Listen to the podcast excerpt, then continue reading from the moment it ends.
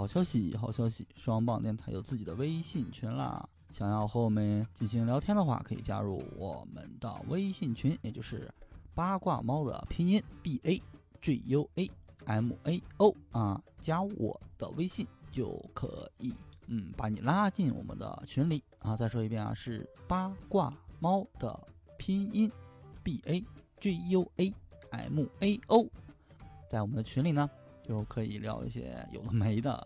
聊游戏啊、动漫啊，你们想分享的任何影视剧啊，等等等等，都可以随意的畅聊。当然，也可能会聊一些嗯比较偏门的吧，或者有一些嗯搞笑的话题。反正群里还是挺热闹的。有兴趣的话，记得加我们啊。对，同时我们呢还有一个官方的微博，对，新浪的微博嘛，就是在新浪微博搜。双棒电台官博君，再再说一遍啊，是双棒电台官博君。因为之前呢也有一个双棒电台的官方微博啊，但是我们那个管理员呢把自己的那个账号给忘了啊，所以我们那个双棒 radio 那个官方微博是不再用了啊。想关注的可以关注一下双棒电台官博君。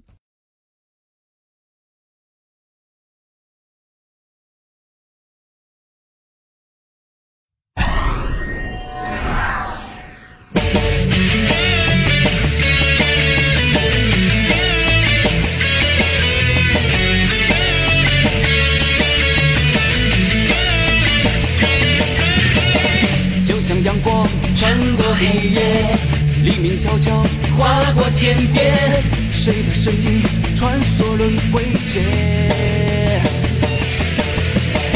未来的路就在脚下，不要悲伤，不要害怕，充满信心，期盼着明天。新的风暴已经出现，怎么能够停滞不前？穿越时空，竭尽全力，我会来到你身边。微笑面对危险，梦想成真不会遥远。鼓起勇气，坚定向前，奇迹一定会出现。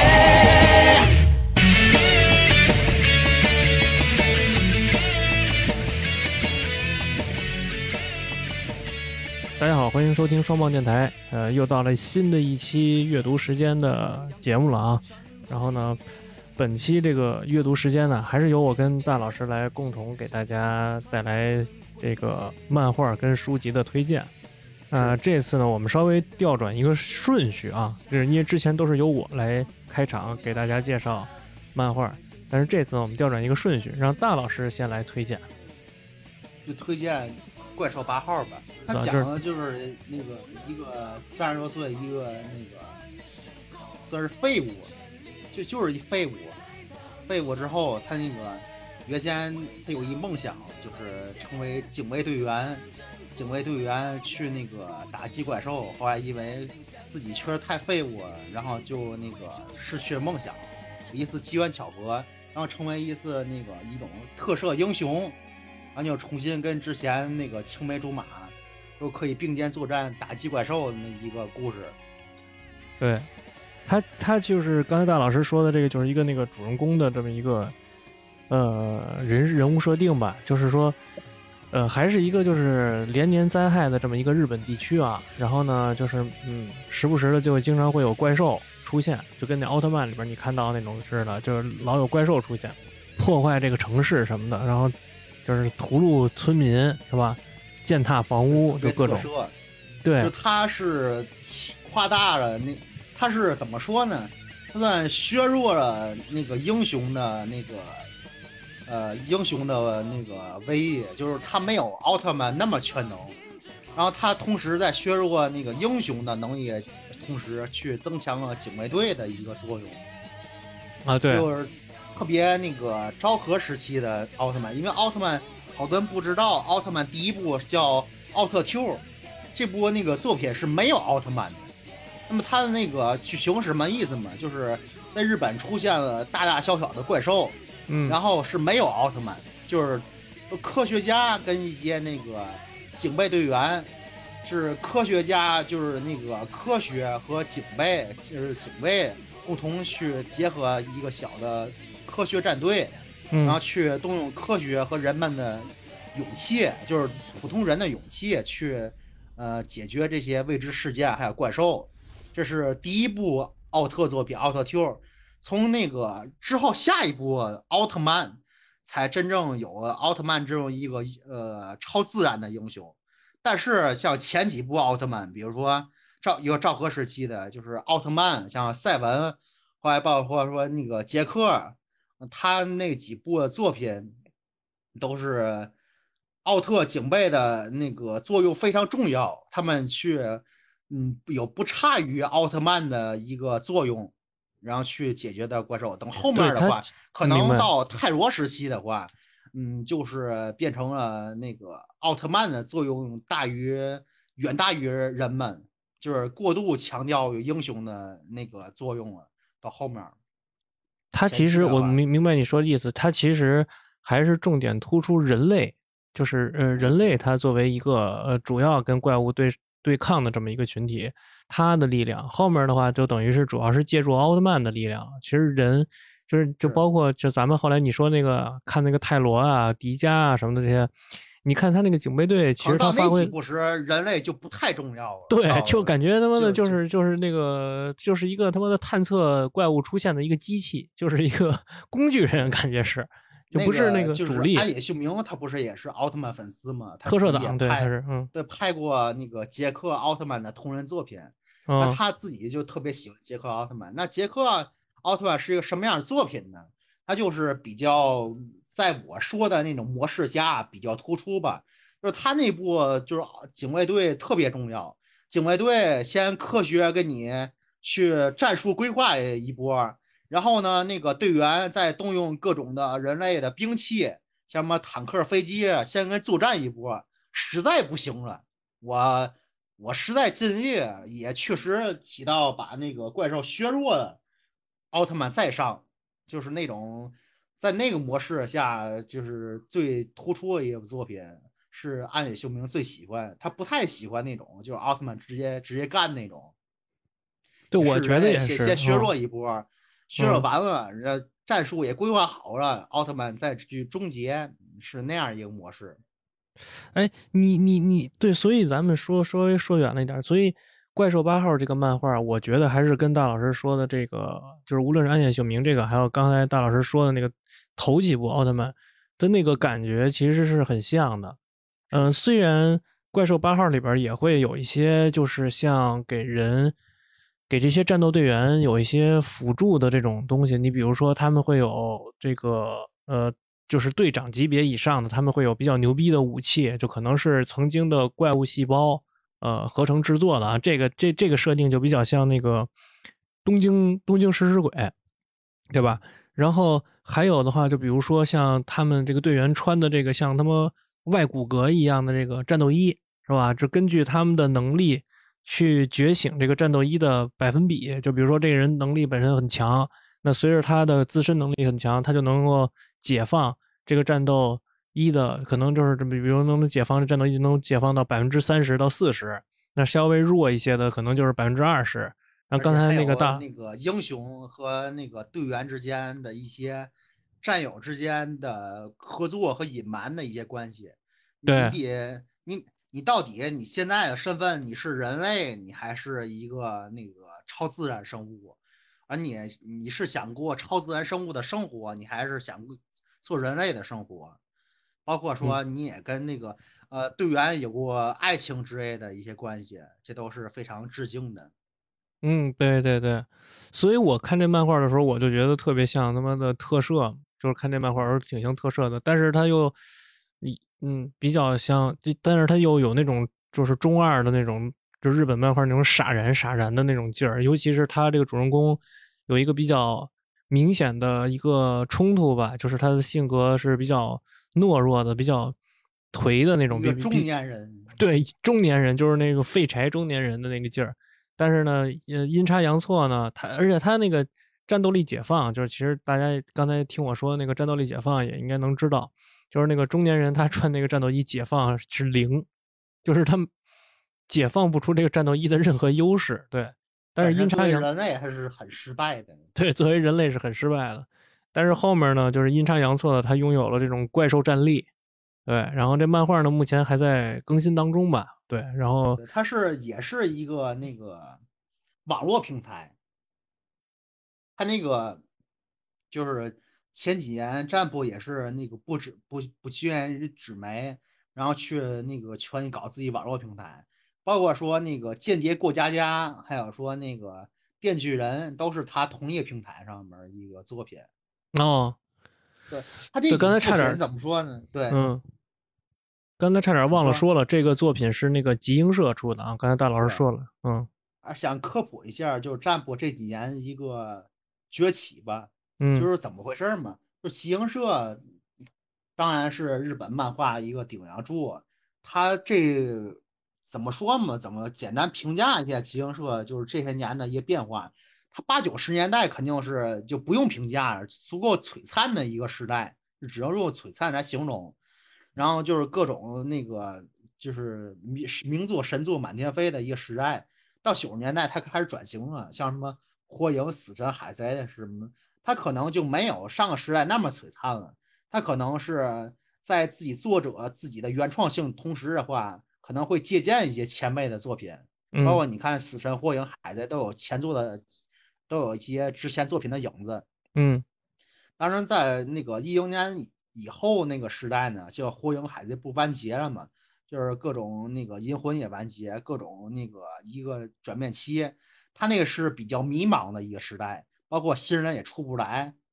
然后他为什么这几年像什么鬼灭之刃啊、咒术回战啊，还有说像那个呃电锯人，包括是现在说怪兽八能崛起嘛，他这有什么特色吗？这几部作品？还有我英雄学院这部特色都是比较会融梗，你知道吗？呃，你是你说的你说的融梗是，我说的是这这些作品就是基本上没有什么原创度，明白明白？就把之前就可能是一个拼盘类的作品，就把之前那些好的好的那个漫画一些名作的好的东西，我去把它拼成一个作品。哦，但是我不是简单的抄袭借鉴啊。我虽然我这些作品我都是借鉴别人的，但是我的完成度非常高。我能把这几个完融洽的去借鉴别人作品里的优秀元素，然后去变成我自己的东西，是这个时代占卜崛起的一个关键吧。包括你看我的英雄学员，还有说那个哪怕那个是我英雄学员也好，还有说。他那些那个《鬼灭之刃》《咒术回战》，还有《怪兽八号》，他自己原创的东西很少，你也看出来没什么原创的东西，都我可能我我都已经见过了，但都是别人东西，我把它拿过来，我去融合更好一些，然后再加上自己的那个画工的一个那个成熟度，去嗯讲究一个完成度吧。虽然我原创不高，但我完成度非常高。就有点像，其实，呃，我我我我听大老师说这意思，我能明白啊。但是我最近也看了很多呃集英社出的新的漫画啊，我确实也有同感。但是，呃，如果用相对比较难听的话来说，我觉得有点像是他妈的老瓶装新酒的那个劲儿，就是鸡尾酒吧，就是那种，你知道鸡尾酒它其实它是还是靠混合的一个味道，对。对，但是为什么说藤本树是个天才呢？因为藤本树他那个他跟这些作者不一样。你，看那再俗点来说，你就拿电锯人来说，我觉得电锯人他没有其他前作的影子，他就是非常新的一个东西。是，他就是纯靠自己的天赋去创造一个这样那个强大的作品。嗯嗯，所以我觉得说，嗯，还是期待这新一代的漫画作者。能够虽然这种方式啊非常成功，也可以足够模式化，非非常赚钱，但是说你那个你拿前辈的东西，就是好多人特别爱说一句话，你明白吗？说好多热血漫画啊，发展到几十年，可能已经没有什么新的东西了，但是说大家就只能去借鉴前辈好的东西，化为自己的。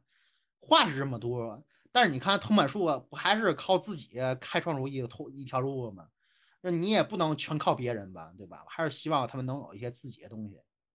是所以但但是在这个时代，确实我我我我我个人观点啊，在这个时代，可是确实像藤本树这样的真正所谓意义上的天才，还是少之又少的，因为你咱对期待能出更多，但是确实，嗯，我的预期没有那么高啊，反正我的预期没有那么高，就因为刚才包括大老师说的，我说的。嗯，大家也都能感受到，其实《怪兽八号》里边就已经囊括了很多你能够之前呃看到过的，或者说能够想象到的那种剧情也好，人物设定也好，都是有的。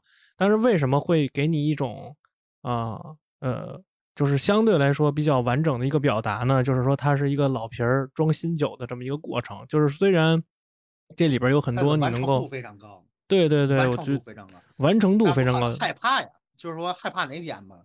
就是我之前讲这作品，不是也不是也不是说讨厌他们，嗯，讨厌也也就不会做推荐了。但是毕竟拿是别人的东西，我还拿我的银河学员来说，他这作品就是丰富度非常高，基本上都是拿别人的东西。前期你也看过，非常好看，你明白吗？是不是非常好看？对。但是你要后面结果什么嘛？后面他就漫画就后劲不足，因为你拿了太多别人的东西。你自己东西没有，到后面肯定你就不能把这故事完成撑上去，对吧？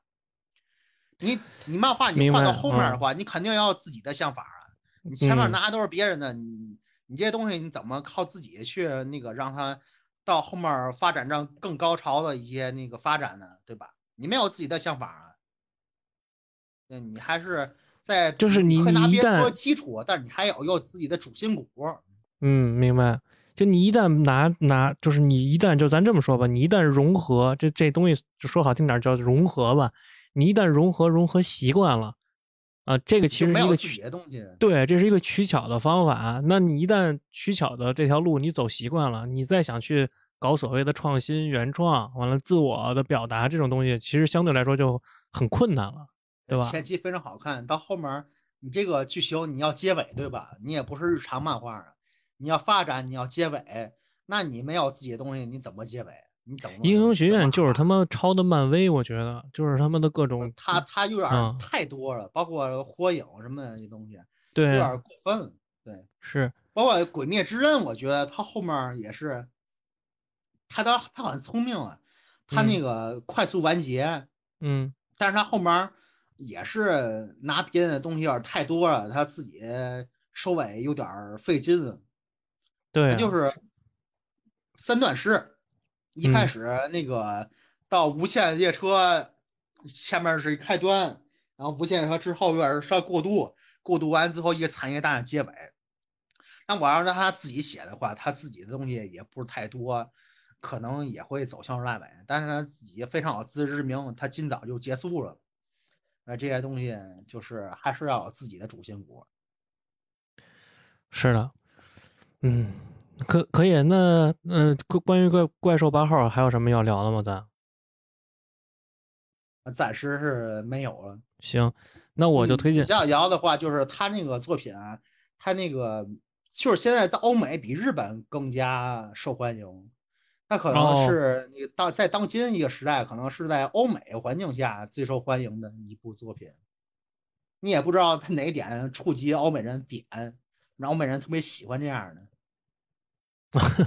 欧美人好像就是，反正挺喜欢。哎，呃，你说这个也是个个人英雄之类的。嗯，对你，你你说这个，我突然想起来了，就是它里边有个人英雄主义的这种东西啊元素在。然后还有一个是什么？欧美人非常喜欢欧美，他欧美人也特别接近欧美。对，欧美人特别喜欢哥斯拉，你知道吗？就是这种怪兽的这种东西，欧美人特别喜欢。你刚才咱们一直聊啊。大老师，我一直忘了说，小时候就看什么金刚之类的。对，我刚才一直忘了说一点，就是这个漫画其实也是也会让我想到哥斯拉，你知道吧？就是呃，哥斯拉就是说他是就是这种怪兽之王嘛。但是呢，你看那个怪兽八号，其实我就觉得，呃，隐隐约约的，我觉得会有点像哥斯拉的那个劲儿，环太平洋。对。然后地底下冒出来各种东西，你也不知道对对对对对，对对对对对，所以我觉得这个东西其实欧美人还是会会会喜欢的。对，这这这还真是戳中他们点了，我觉得。它画嗯风也没有那么日式，就是挺欧挺欧美的画。画对，你看它包括里边的人物，它的呃，就人物的那些画风，其实它并没有很日式。里边的一些那个像你看它那个第你很爽，对，对，没错，就第几战区的长官什么的，你看他包括那里边的人，就明显感觉有的画的是黑人，就那大厚嘴唇的，是吧？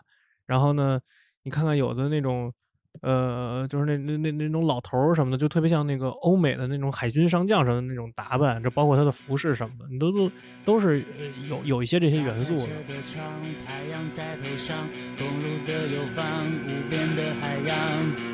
我怀疑我的梦想已经变了样。如果你有所期待，很抱歉，我会让你失望。摸索着未来，却一直回头望，有些放不下，有些不想忘。我知道你会感伤，但我已没有办法。总是要学着遗忘，学着疗伤，总要跌跌撞撞，才找到答案。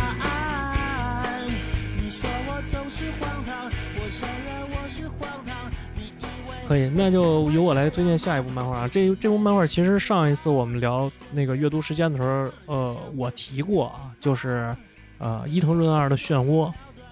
对，然后呢，最近呢也也是因为上一次大老师提那个梅图一雄的洗礼啊啊，那那本漫画后来我看了，然后提到这种人体的恐怖，然后这种也提到伊藤润二嘛，然后我们我就又去把我 Kindle 里边的那本《漩涡》又重新看了一遍啊，因为最近也不是最近，因为去年应该是去年吧，去年还是前年，新然后去对新新新兴出版社引进了这个伊藤润二的这个《漩涡》啊，简体中文版，然后呢，Kindle 上也有卖，就是说如果大家喜欢的话，可以去选购啊，就无论是你想买实体版还是电子版都可以。也没怎么删，其实对，然后这只有一个看点，因为大伙都很害怕你会不会做删减，也没怎么删，其实大伙儿可以放心。对，没怎么删。然后这个漩涡吧，其实我还真是不止看了一遍，还真是看了得有两三遍，我才能够就是明白它里边想表达的一些意思啊。嗯，然后包括它的这本书在最后结尾的时候，它会有一个长达两到三页的这么一个呃叙述，就叙述这个村子其实是几百年会经历这么一次呃像漩涡一样的这种周而复始的这么一个轮回似的这么一个东西。然后呢，但是这个漩涡里边儿这本漫画里边儿所讲的这些事儿啊，其实它都是像是一个呃独立在这个村落里边儿，就这个村落关系，啊，对，就是这个村落，实际上是你可以把它理解成一个舞台。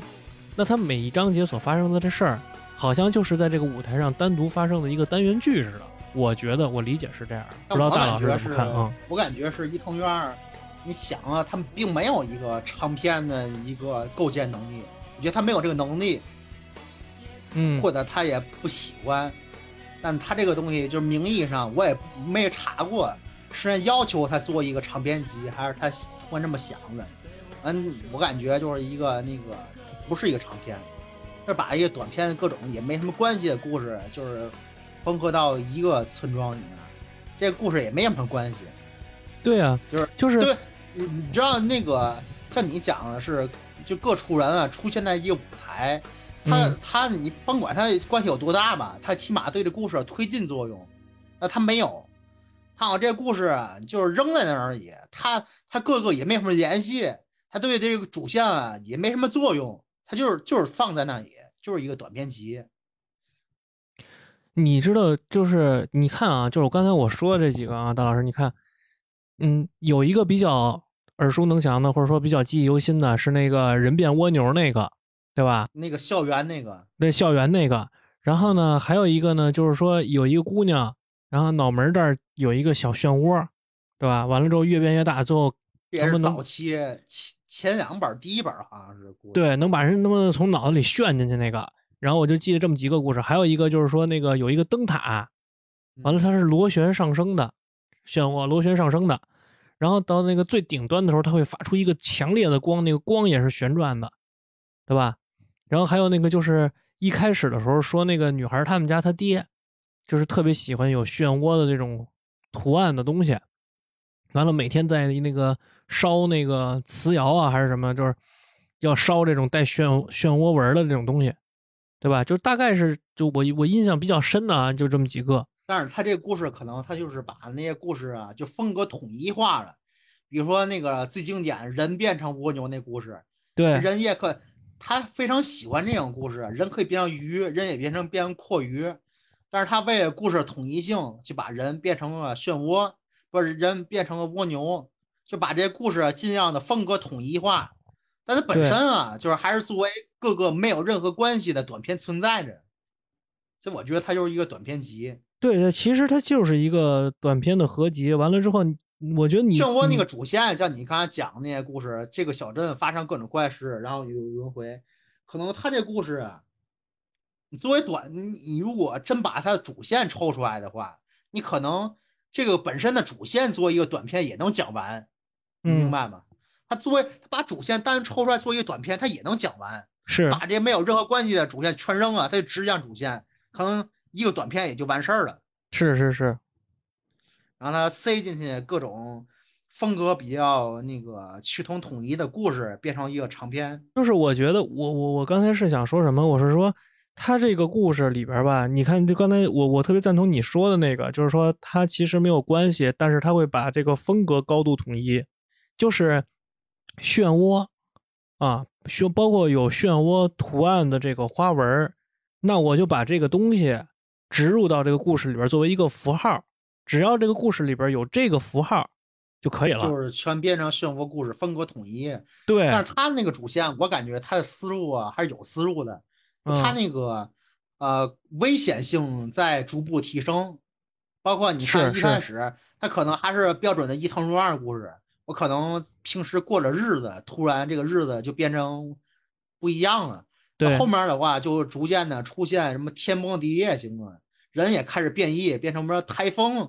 变成对对对对，那个带着翅膀的暴走族一类的那些开始末世了，对对对，开始分崩结派了啊！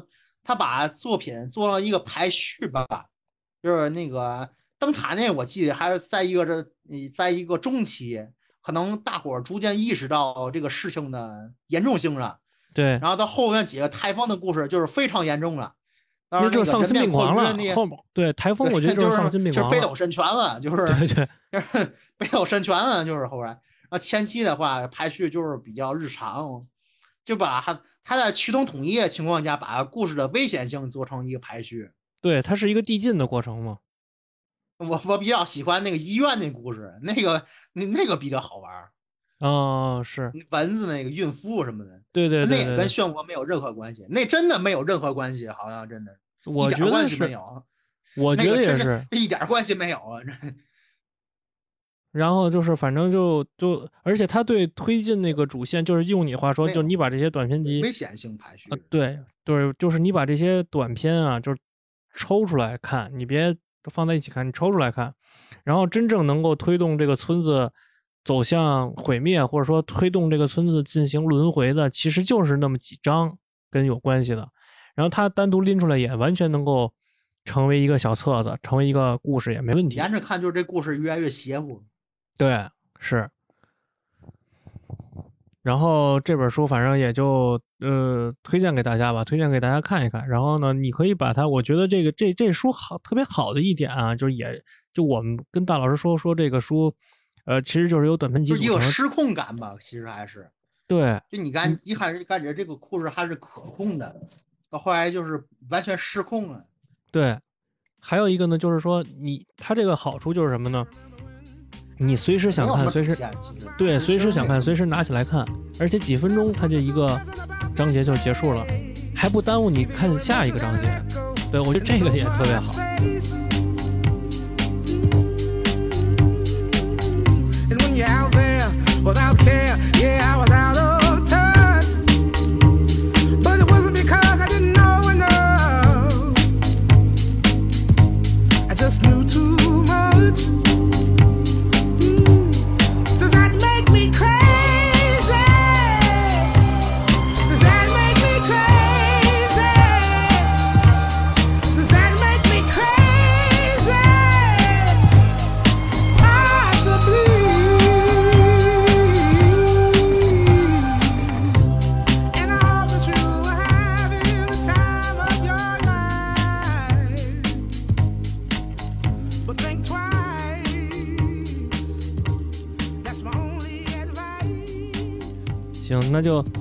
让大老师接着推荐下一本书吧。是那个半泽直树的四部小说。嗯，因为说他那个，他那个怎么说呢？他现在那个就是日本之前不是特别喜欢翻拍那个东野圭吾的作品吗？啊，但是现在东野圭吾他那作品啊，你也知道他自己也写烂了，而且说他自己那个拍的东西也没什么看了。现在一个风潮啊，就是大伙儿喜欢看那种我那个持久互润的作品，就是像那个半泽直树还有夏町火箭，嗯，是一个哦，夏町火箭我知道那个，那那那影。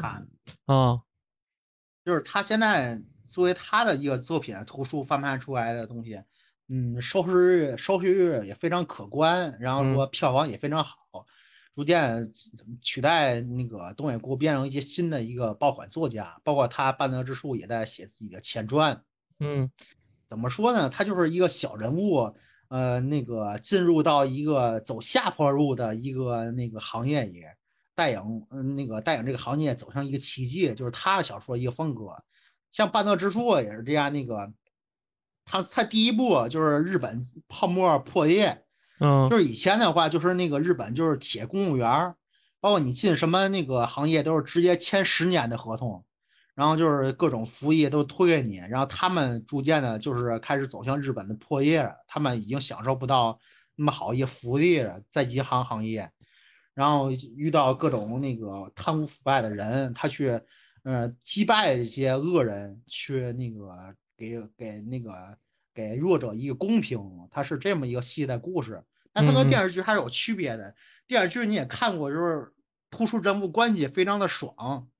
然后他小说的话，还是推接近一个行业推理剧，他习惯于把一个行业的一个原先没有线索的一个案子吧，然后逐渐通过我自己的努力去，我自己的一个智力、一个技巧，还有说我那个努力去，呃，推进更多线索，在线索足够多的情况下，我就可以击败对手。那么一个推理故事，我感觉还是。能明白。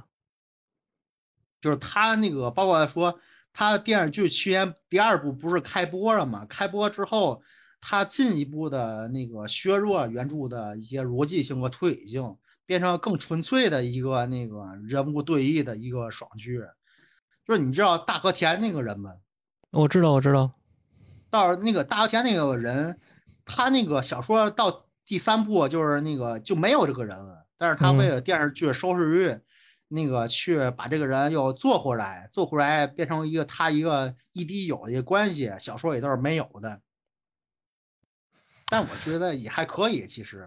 嗯嗯，就是半泽直树这个呃，这个这这个这个剧，我印象当中好像被很多人拿来做那种表情包，就哦这小说啊，呃不呃我剧是被好多人拿来做表情包，完了小说我是确实是第一次听大老师说，因为那个剧是那个谁，就是那个叫什么？对，芥雅人演的，就他演电视剧老是那种就是那个那样，就是面部表情很丰富嘛，就就是。但是第二部也确实，他虽然做的大幅改编，也挺有意思。他是怎么意思呢？半泽直树，他就是一个追求绝对的公平，你不能去那个因为一点利益去隐瞒任何东西，你就要绝对的公平。然后大和田这个人啊，他可能是用金钱去贿赂掉一些人，然后他，但是他不是一个正反两面嘛。到第二部，他们关系反转了。他说那个半泽直树那个追求绝对公平、绝对清廉那种，是对银行好。但是我这种就是比较追求灰色地带的，也是对银行好。我这俩人其实啊，咱俩都是虽然看似对弈，但是都是对于一行是有正向帮助的情况下。你知道那个他这个是一个致致敬哪个电视剧吗？不知道，就是《铁齿铜牙纪晓岚》。哦，是吗？对，他俩就是那样一种关系，就是你你让那个你借着公平的名义清扫各种各种人，甭管他有能力没有能力，但我啊去用那个灰色地带去给一些好处，让这种这个行那个朝廷也好，银行也好。去在那个借助灰色地带一个齿轮啊，也是对银行有帮助。这俩人啊，就是欢喜冤家，就是和珅和纪晓岚，就是那样一个关系，我觉得也挺有意思的。那也挺有意思的，确实。片头曲可以给可以挑一个，说那个谁说书生百无一用，用这首歌。对，可以。那嗯，这个就还还有什么要要要要要介绍的不？这个没有什么，我觉得他那个要看的话，就是第二部，他虽然加强人物关系，但是逻辑性就改变的不是很好了。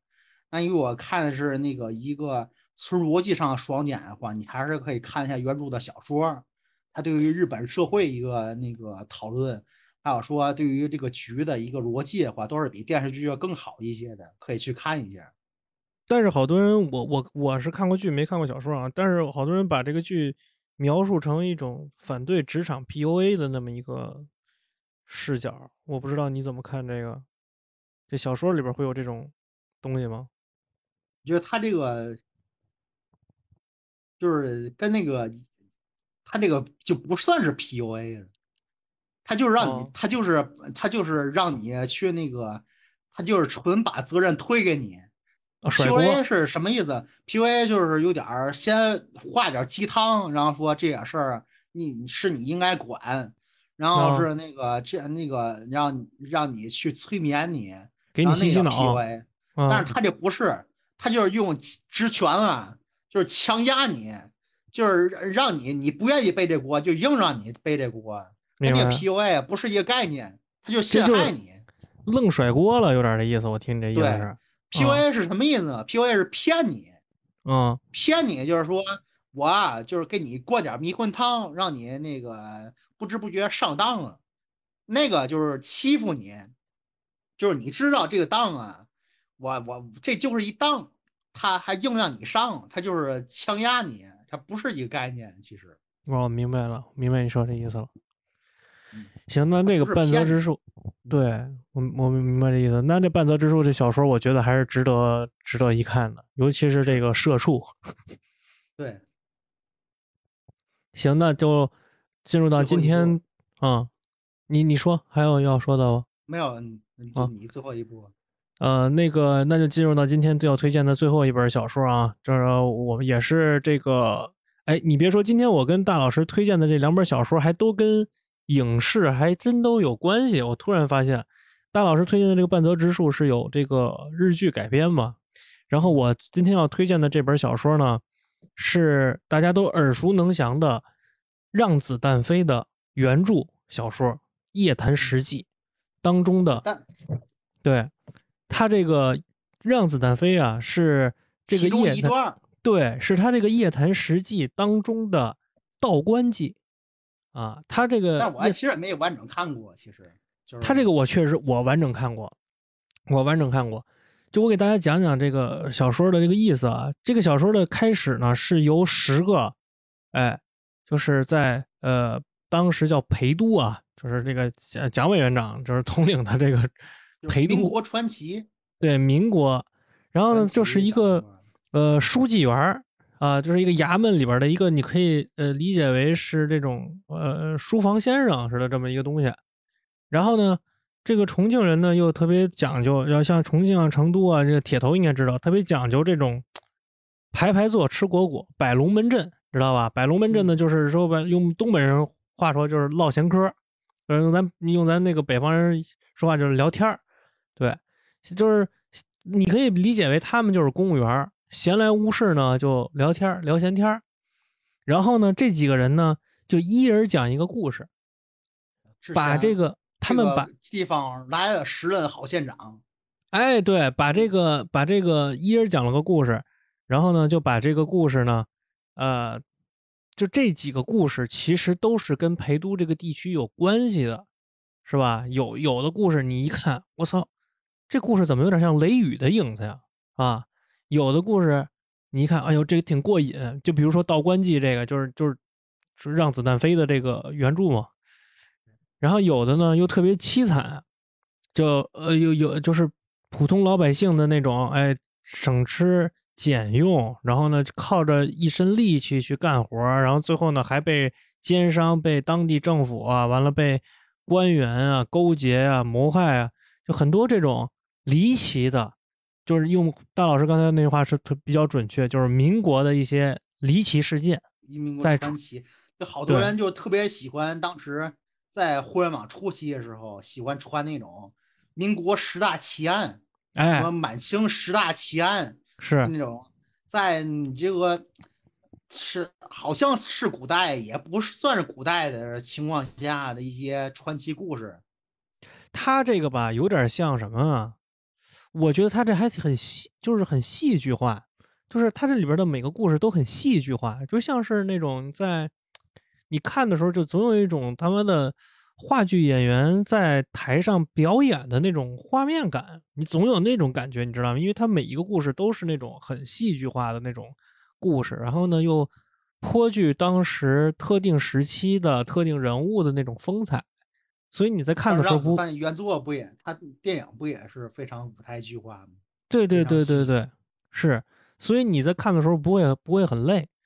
就我现在看的呃小说吧，基本上我都挑那种就是看起来不会很累的那你看没看那个《侧耳道捉妖啊。我看过，我看这不是你让我看》？的吗？不是，嗯，他不他不也是一样的故事吗？就是那对种对对对天下霸唱就喜欢写这种民国民，他也是民国传奇呀、对他也也是那种各种小段子。河神不也是那种故事吗？对，没错没错，海河捞尸队嘛，就是他也出一个新书叫《大耍》，哦大耍，我知道大耍啊，都都一样吗？不都一个风格吗？对吧？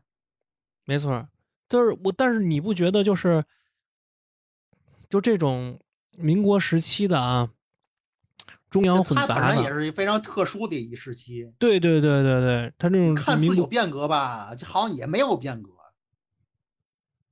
这个时代就非常特殊一个时代，但是你要说它没有变革吧，但是它又是一个比较，变革，对，它又是一个比较奇怪。嗯，对，就一个比较混乱的中央混杂的，对吧？完了那个，嗯、就是又又土又洋的，乱世嘛，对吧？对，，乱世，对，就是真正的乱世，所以乱世它就容易出这种歧视。歧视，对，所以有歧视它就会有故事，对吧？对，对我我就觉得就这种小说吧，它看着就是让你看的比较容易让你津津有味儿，而且你不会感到疲惫，就哎，呃一。而且你你你看这小说的时候吧，你就觉得真的觉得是好像是有十个人在那儿坐着，完了聊会儿天儿。哎，今儿一会儿我崩我讲一故事，哎崩一会儿你讲一故事，啊，然后每个故事呢之都能让你前那个怎么比？咱之前有一期节目不也删了吗？就录的不好，其实也没提过这事儿，就是嗯推荐给那些爱听郭德纲单口段子的人，是因为郭德纲那些单口段子，尤其尤其是嗯现在可能他不爱说那种类型段，他早期特别爱说，就那种民国奇案的故事，就把就是枪毙人老道嘛，语言化，对。对白枪毙人宗卫坠楼，白宗卫坠楼，嗯，就就就就这个吗？对吧？，对一模一样吗？对吧？对，特特典型。我觉得白就宗卫坠楼、枪毙人老道，这都是特典型的那种。但是，但是《夜谈实记》的这个文章啊，就是他的这个故事啊，要比枪毙人老道，要比白宗卫坠楼来的更，就是他那个戏剧冲突来的更强烈一些。那可能是因为我没有看过，呃，白宗卫坠楼跟枪毙人老道的原原版的那个文章啊。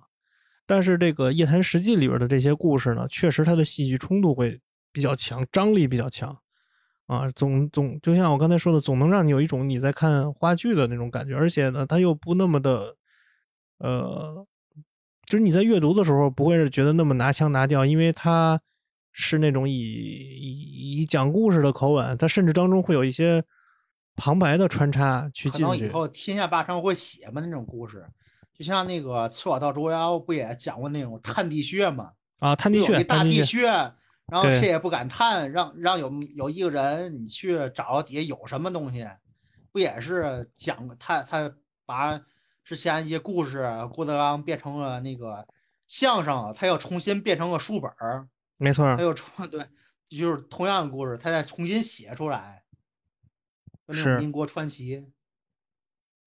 就是这种二次呃，就就书啊，那那那本书咱们就聊到这儿啊。就最后我想跟大老师探讨一什么问题呢？就是说，呃，你说这种，呃，咱们叫二次改编也好，或者说二次创作也好，就是你说这种东西，其实对一个创作者来说，呃，我我我目前看来，我觉得还是还是有有一定难度的。它并不是说一个你能拿来就能用的那么一个东西，就是说你可能是通过一个新闻报道也好。或者说你从街头巷尾听到的这么一故事也好，但你还是要经过一个自己的一个加工，或者说你要考量你要在什么样的呃媒介形式上去传播，比如说文字，或者说像咱们这种音频或者视频，你还是要去考虑，然后你再把这个你吸收进来的东西做一个二次创作或者二次转化，变成一个新的东西出去。就是姜文当时把那个《夜探世纪》改成《让子弹飞》的时候，他说他可能看这故事也就看个大概。他可能买这版权，就说这故事曾经给我灵感，但我改成什么东西，就看我应该怎么发挥成什么样儿。哦，就是我之前好像那个节目啊，咱那期节目就没上架，我再重新讲一下这故事。就说当时那个王朔他那个《动物凶猛》还是什么，他觉得这故事啊，我就动物凶猛，他是非常自傲的一个人，他觉得谁就是现在这个导演啊，就谁也没有资格改我的故事。嗯，他们就都不如我，然后说姜文啊就把那个剧本拿过来说，你这个你甭管了，我给你写一个看看。然后在家也是待着半个月，还有一个月，自己也不出门，就是除了那个吃喝拉撒都在自己房里，就在自己房里就别写这故事，写这故事写完之后啊，你给王朔你你看看，你还能说出来这话吗？然后王叔看之后啊什么话也不敢说。说确实啊，世界上还有高人在。那故事 就是阳光灿烂的日子，对，就是还是你这创作者，你这个首先你还是跟跟原作这个能力上你得有对等吧，对吧？然后你才能你发挥出新的故事。就我就是在骂那个《雪中悍刀行》，你还是原作上有对等，就是好多人说那个。就是你你我明白你的意思。现在为什么这么火嘛？就是好多人去给他做解读，然后还有一种人说，你们做解读是不是有点对这个故事啊进行一个阅阅读理解？那我说阅读理解这问题是在哪儿嘛？你你在判断这故事是否被人阅读理解了，你首先你要考核一下这个故事的那个创作者他是否有那个底子，去让你过度理解是吧？对。对对对，那你看那个《霸王别姬》，我觉得这故事多多少少也被阅阅读理解了。陈凯歌这个人啊，他其实也就那样啊。但是说姜文他这个人，他肚子里是有东西的。而且你现在说这些让子帆解读啊，多多少少也是跟姜文这个人啊诉求是有所符合的，至少在方向上，他是对的，是吧？对，而且他确实这个人啊。他有这个本事去写出来，他和和你阅读越野东西能对等，他确实肚子有这些东西，所以我觉得这不是能对等，这就是确实不是被阅读理解。说你被创作人，确实你你的一个能力你是要足够的。那所以所以所以所以聊回来啊，最最后咱们在聊这个事儿的时候，我是在想，如果呃，咱们打我打个比方啊，比如说我看了一本。书或者看了一本小说，然后我就想把它转化成音频的形式。那你是不是这用你的话说？那其实这种所谓的二次创作，其实并不等同于抄袭，因为抄袭其实就是照搬嘛。然后这种二次创作呢，实际上对你这种制作人也好，就是创作者也好的这种要求，其实还是颇高的。高的。对，颇高的，就是说，你需要跟他这种原作者有相对等的这种内容储备，甚至说，呃，你需要有跟他相对等的视野，那你才能够。雪中悍刀行来说呗，雪中悍刀行这部作品啊，我觉得它其实没有吹的那么好，但是怎么说嘛，这部作品，我感觉它还是非常正统的武侠小说，嗯，包括对于说金庸、杨宇生也好，包括他对于古龙的致敬好像要更多一些，他那故事。他那个非常正统啊，但非常正统的一个老派的武侠小说，加上这个时代一个新的东西，这是我对于《雪中悍刀行》的一个评价。但是你看它原作，你现在改编的话，它其实就是奔着一个耽美剧，奔着可能比陈情令要高级一点儿，奔着一个耽美剧的方向去给它做出来。那你这个这个就是不对等啊，对吧？嗯，我就是想把它做成一个升级版的，可能陈情令，但是人家可能写的时候脑子想的是金庸古龙，那你这个东西肯定就是不配成为一个成功的改编。嗯嗯嗯，我明白了。好，那那今天跟大老师给大家推荐了呃四本书啊，两本漫画跟两本小说，而且批判了《雪中悍刀行》。对，批判了这个 由腾讯影视改编的这个就 是 《雪中悍刀行》啊。然后去年那个过期那个是不是也是腾讯的？是吗？赘婿啊啊，赘婿我还真真我还真没印象，我没看那个，我根本就。它跟原版的出入也挺大的，其实是吧？但原版就一爽文。对，那我没看。对，然后，然后今天对我们还批判了这《雪中悍刀行》，然后，呃，比较有意义的一个探讨吧，就是我跟大老师探讨了一下，就是关于这个二次创作改编的这个问题。虽然我没有探讨的多深刻啊，但是我最近在工作上确实也遇到过。这样的问题吧，所以我今天也借着这机会跟大家遇到过在工作时间各种探讨《雪中悍刀行》的傻逼同事。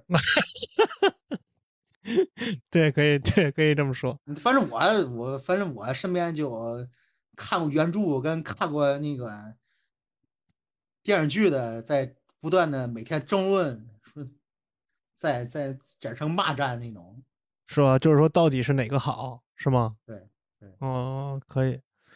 行，那今天的节目就到这儿。然后，呃，喜欢我们的节目可以加入我们的微信群。然后，呃，微信群的话就是添加我们管理人员的微信。然后呢，就是八卦猫拼写。然后呢，我们，呃，加入我们的微信群可以跟我们一起聊关于漫画啊，关于游戏啊，关于你生活中的任何事情都可以跟我们一起分享。啊，谢谢，再次谢谢大家收听我们的节目。然后也希望你能够把我们的节目分享给更多的人去听到。好，呃，本期节目就这样，再见。